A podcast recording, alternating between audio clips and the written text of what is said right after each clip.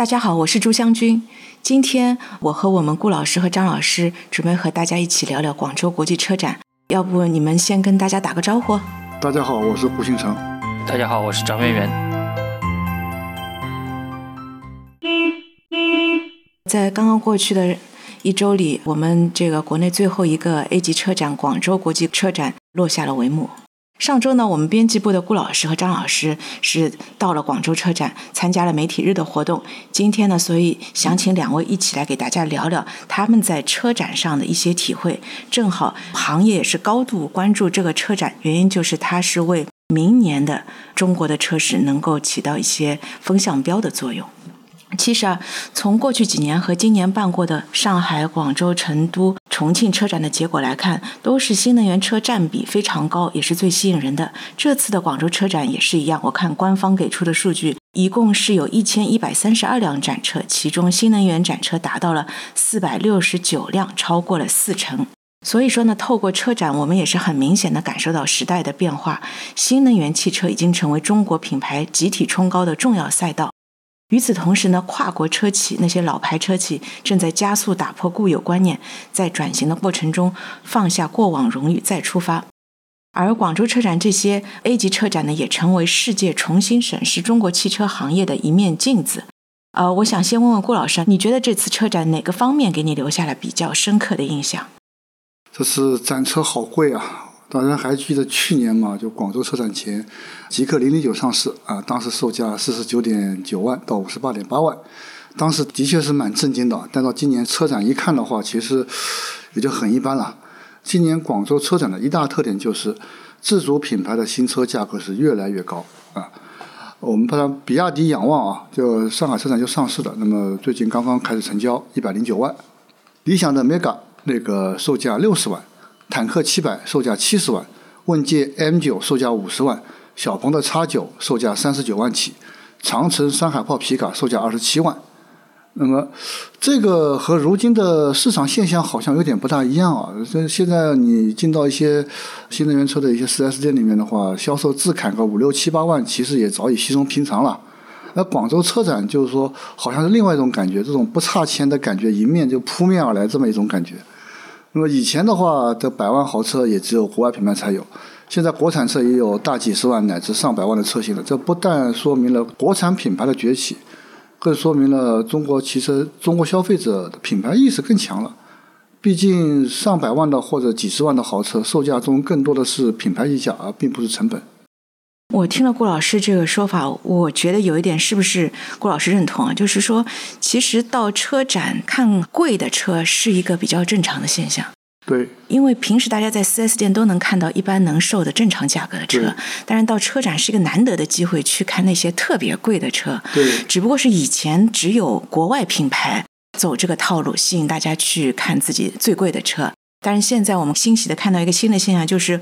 国产品牌也在玩这个套路，用贵的车吸引大家到自己的展台上去看一看。我不能拥有，但是我能看看。对对对对。另外一个现象就是说，SUV 车型其实也是在中国市场火了几十年了，因为这个品类大家觉得是空间友好、坐姿也高、开车的视野好、底盘高、透过性也好，所以啊，这个品类也是特别受消费者的喜爱。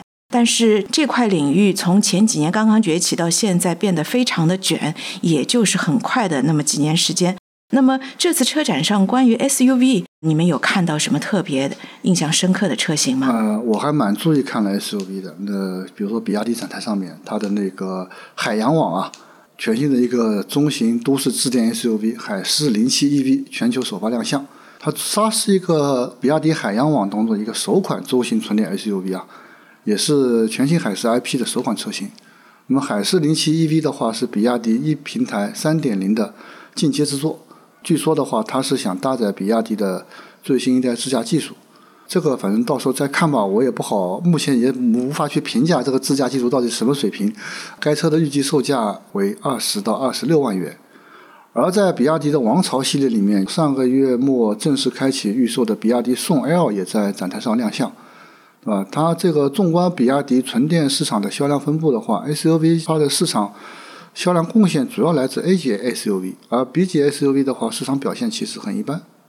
那么就是说，其实是宋 L 或是为了提高比亚迪在这个细分市场里面销量的一个使命。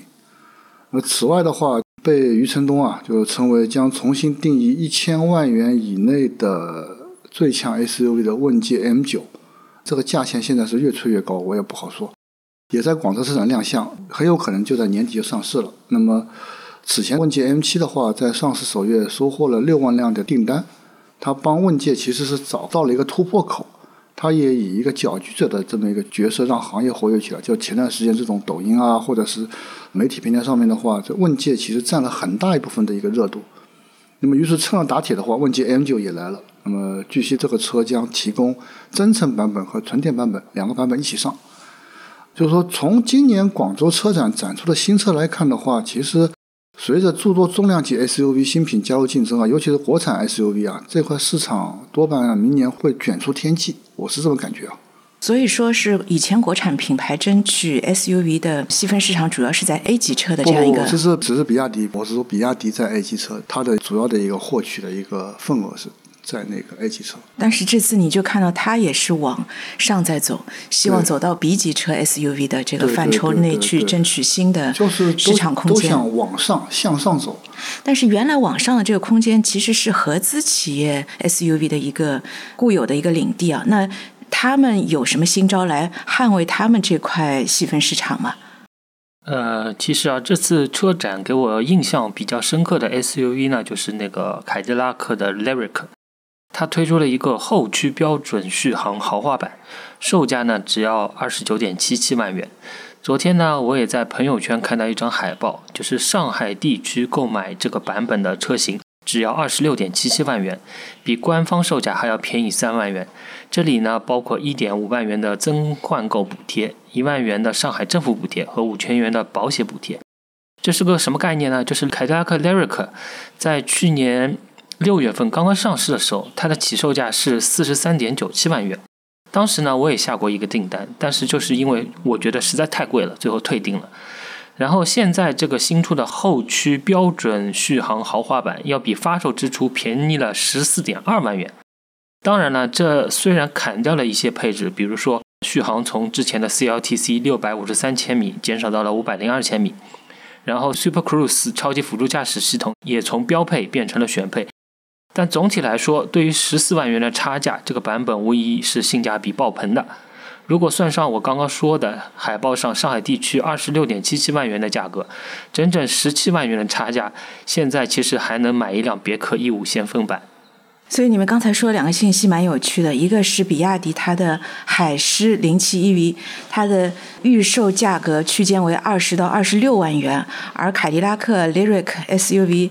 降价以后，它的起售价是二十六万元，也就是说，他们两个价格已经接住了。那么，对于消费者来说，到底是买国产的最高配呢，还是买合资的最低配呢？这个也是对大家考验比较大的。那么说完了 SUV，其实今年车展上，我看你们带回来的信息当中也讲 MPV 这个车型蛮多的，因为现在这几年随着二孩、三孩政策的实施，很多时候五座 SUV 已经不够用了。七座 SUV，大家又觉得可能很多地方不理想，这个时候就会把目光投向 MPV 车型。那么从 MPV 车型的角度，顾老师能给我们介绍一些你觉得比较印象深刻的车型吗？本届广州车展有个很明显趋势啊，就是新能源汽车产品它愈发多元化，就就是刚刚所说的那个 MPV，它现在其实有很多的这个纯电动 MPV 亮相或上市，这跟以往车展是很明显的不同。尤其是新势力头部车企理想和小鹏的下一款旗舰新车，它都是纯电 MPV。它其实差不多从这个广州车展这个节点开始吧，正式拉开了这么一个纯电高端 MPV 的市场竞争的一个帷幕了。那么小鹏的话，刚刚说过了，它的新车预售价是三十八点八万元起，它定位纯电智能大七座 MPV。理想的话，更是把首款纯电车型放在 MPV 上面。那么截止车展首日的话，理想那个 Mega 的小订数量已经超过一万单，现场销售也很热情的邀请我回头去试驾。嗯，据说的话，该车是基于八百伏平台打造，它搭载了五 C 的麒麟电池。那么除了新势力品牌主流的一些产品的话值得期待以外，像我们传统企业像上汽大通 MAXUS，它的纯电 MPV 大家七，它以纯电版本二十一点九八万元起，换电版本十四点五八万元起也引起广泛关注。在这辆车的六座版车型上面，上汽大众创造性的在副驾驶侧配备了近两米的超长滑轨，并配备了一个可一百八十度旋转的座椅。那么之前的话也有消息传出来，就上汽大众之前那个纯电 MPV MIFA 九在香港的销量已经超过了丰田的阿尔法，拿到了香港市场 MPV 的一哥。那么之外的话，合资企业沃尔沃展台也展出了旗下首款电动 MPV 车型 EM 九零。这款车的售价呢是八十一点八万元，它定位中大型纯电 MPV，但是呢，就说相比它同平台的极氪零零九啊，刚刚也说过极氪零零九的售价，EM 九零贵了近四十万元，这个价格呢，就说大家还是有点争议的啊。它的定价已经直逼那个丰田阿尔法，反正还是有点争议。对吧？当然，总整体来讲的话，作为一个市场年销售总量不足一百万辆、占比不过百分之四出头的一个细分市场，诸多新老车企都在扎堆 MPV 市场，就其实蛮让人期待的了。就是说，MPV 这个蛋糕啊，有没有可能像十年前的 SUV 市场一样，在不远的将来迎来一波大爆发？我接着郭老师说，郭老师刚刚提到了 Mega，我也想说一下，就是我印象中比较深刻的 MPV 车型，其实就是这个理想的 Mega。之前呢，跟业内的朋友交流的时候，他们就说，Mega 呢本身没有打算在本届车展上展出，但是呢，可能是小鹏 X9 的曝光度太高了，理想稍微有点急了，所以在开展前临时决定，Mega 也要去广州，并开启预定。并且在如此匆忙的情况下，Mega 的预售在开售不到两小时内就收到了一万多张订单，这可是一个超过五十万元的车型，能有这个成绩，说明 Mega 真的非常火。当然，订单到最后的锁单还是会有不少差距的，但是 Mega 的人气的确非常高。嗯，好的。那么说完了 SUV 和 MPV 这两个品类啊，感觉到剩下的轿车这个传统的品类上，可能因为同质化程度比较高，所以感觉到是特别的卷，是不是啊，顾老师？对啊，我看完车展第一感觉就是看完 SUV，我觉得哇这么卷；看完 MP，我觉得要卷了。呃，轿车的话就没有最卷，只有更卷。嗯，就我自己看下来的话，明年可能更卷的还是 SUV 市场，因为现现场的话，咱非凡汽车啊，咱宣布非凡 F 七售价下探到二十万元以内。那么自己 L 六虽然并未在车展亮相，但仅凭透露的几点信息啊，就纯电续航里程超过一千公里，零到一百公里加速时间跻身两秒俱乐部。从这点信息来看的话，就已经可知道明年的轿车市场它的卷度啊，可能真的会突破天际。那此外的话，像极氪零零七展台上被围得水泄不通啊。作为极氪智能科技旗下的首款纯电豪华汽车啊，极氪零零七在广州车展开展预售，二十二点九万元起。入门版的一个 CLTC 的话，续航里程就达到六百八十八公里，长续航版本高达八百七十公里。另外一款展台上被围得水泄不通啊，就特别受关注的，就是说是被媒体称为含华量最高的轿车智界 S 七。这是华为智选和奇瑞联合打造的首款纯电轿车，啊，定位纯电中大型轿车。它率先搭载鸿蒙四系统，华为全新的一个巨晶八百伏高压电池平台，以及华为图灵智能底盘等多项技术。预售价格区间为二十五点八万到三十五点八万。就纵观广州车展啊，我们很明显就能发现啊，其实不管是在什么领域里面，这自主品牌的公司都十分生猛。就连那个一向少人问津的这个跑车领域啊，这次也有仰望的有九超跑和 AMG 的三十万元级别跑车 s u b s t 担纲这个现场吸金主力啊。当然了，海外品牌其实也并不甘示弱，不会说我就这么举手投降了啦。不少合资企业的转型步伐也在全面提速，而且成果显著可见。我们就拿那个奔驰来说吧，奔驰新款 EQB 在国内首首发亮相。的发布会现场同样被围得水泄不通。我从边上走过的话，只能从另外一边的展台那边绕过去，呃，根本就走不过去。那么第九代凯美瑞的话，也是同步全球首发，被称为是全球最好的凯美瑞。那么国内版本它有第五代智能双擎的一个二点零升混动、二点五升混动两个版本，而相比之下的话，美版的凯美瑞好像只有二点五升混动一款动力。好，从那个顾老师和张老师刚才描述来看，本届广州车展其实是传递了一个很重要的信号，就是说明年的中国车市怕是没有春秋，只有战国。说完了车展上的亮点企业和车型，我们是不是再来聊一聊哪些车企没有来参加这个年尾的收官大戏？就不出意料的话，就威马这次没来。过去一年多时间里面，其他造车新势力其实都是纷纷的一个正面形象，威马却成了一个反面教材。其实已经掉下悬崖，或者是处在悬崖边上的造车新势力，我觉得我自己感觉还不止威马一家了。无一例外，这些车企虽然还没有离开车市，但却已经远离广州车展。有没有人还记得天际汽车啊？它的车标蛮有意思的，跟蜻蜓一样。当年在上海车展上展位还是很大的。今年七月十号，慈溪市人民法院将天际汽车列为失信被执行人，也就是我们俗称的老赖。爱驰也一样啊，据说爱驰汽车上海总部现在已经人去楼空啊，就它的救命资金也迟迟不能到位。那么，此外还有很多家造车新势力倒在广州车展前夕，包括宝能汽车，它会爆出这个资产遭处置和欠薪；自由家汽车好像也没有说有什么起死回生的动静；恒大汽车随着地产业务的成绩也快成为过去式了，当然也没有说正式成为过去式。那经过几年大浪淘沙啊，就是新能源品牌的这么个经营情况可能是参差不齐。以上说的这些品牌呢，我个人觉得他们是不会寂寞的。过去过后两年，肯定还会有人加入到其中。当然了，这个特斯拉也没来。但话说回来，他一样不来的话，一样卖的很好。所以花那个钱参加车展干什么？特斯拉好像很多车展他都不参加的。对。他上海车展也不参加，他是怕了被那个维权弄怕的吧？对，有一年上海车展。嗯，那张老师，你觉得从广州车展里面能够看出哪些明年中国汽车市场的发展趋势呢？